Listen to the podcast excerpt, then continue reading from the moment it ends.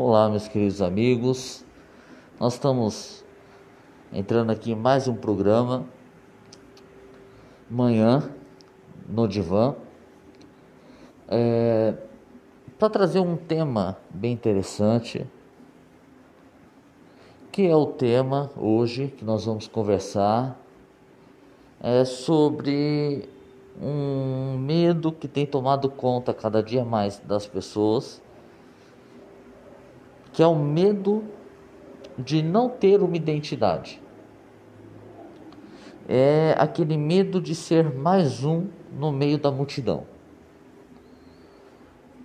Esse medo de você ser simplesmente mais um no meio de uma multidão, eu gostaria que você, nesse momento, se permitisse pensar em uma imagem de um monte de pessoas em uma avenida andando. E é como se você visse uma pessoa, só que o rosto dessa pessoa estivesse apagada. Essa pessoa é uma pessoa que ela não se reconhece na sua identidade. Ela não consegue se reconhecer. Ela então entra um desespero dentro dessa pessoa de ser mais uma somente no meio da multidão e se torna um vazio algo muito forte. Isso acontece porque, na verdade, do outro lado existe uma grande pressão. Nós vamos ver que no decorrer dos anos, nós temos cada dia mais virado uma marca é, um ponto com ponto br é você ponto com ponto br é, você sendo uma marca você tem que de uma certa forma estar tá bem definido. Você tem que estar bem definido qual é o seu público qual é a tua imagem qual é o seu logotipo né? você tem que de uma certa forma responder a muitas pessoas há um peso enorme na sua identidade. Então, logo, é, o tempo nosso, que é um tempo que os entendidos chamam de pós-modernidade, é aquele que diz assim: você é você SA. Se você não tiver uma marca, se você não se construir, você praticamente você não é um ser humano, você não tem uma identidade. E na verdade, né, o que se esquece é que nós não somos um site. É, nós temos pensamentos que são confusos, é, crises naquilo que nós pensamos. Às vezes nós vamos pensar algo e depois na outra semana nós vamos retroceder nisso que a gente pensou. Mas se você é um site, se você é você SA, fica difícil para você retroceder, fica difícil para você é, entender que é, o ser humano é feito de crises existenciais. Né? É, tanto que hoje o, nós não estamos se reconhecendo mais na, dentro da nossa humanidade. Né? Quantas pessoas, por exemplo, chegam é, no consultório e fala assim: Olha, eu não estou me reconhecendo que eu, eu estou com medo. Exemplo. Né?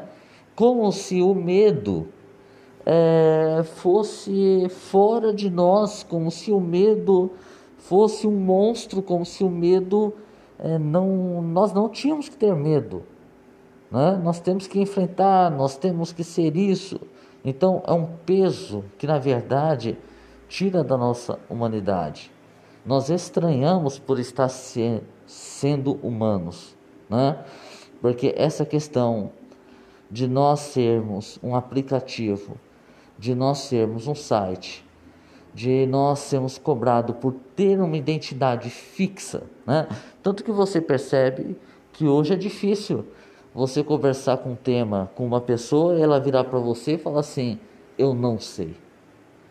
Talvez seja difícil até para a gente não opinar sobre as situações, porque é difícil você se sente cobrado em falar assim, olha, eu não sei, eu não estou apto, eu não, ou então eu não, não quero entrar nisso, eu não me sinto preparado, né? Logo você tem que, como você é uma marca, como você se representa, você tem que dar uma opinião, você tem que falar algo, às vezes até mesmo sem refletir, sem analisar, sem ler, sem pesquisar, sem se aprofundar. Né?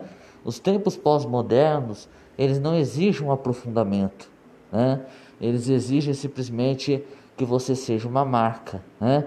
E eles lançam um medo. O medo é proposital de você só, ser só mais um na multidão. Né? Então o medo é: você não pode ser mais um na multidão. Você tem que ser uma marca. Você tem que ser você, SA você tem que ter esse peso sobre a tua vida.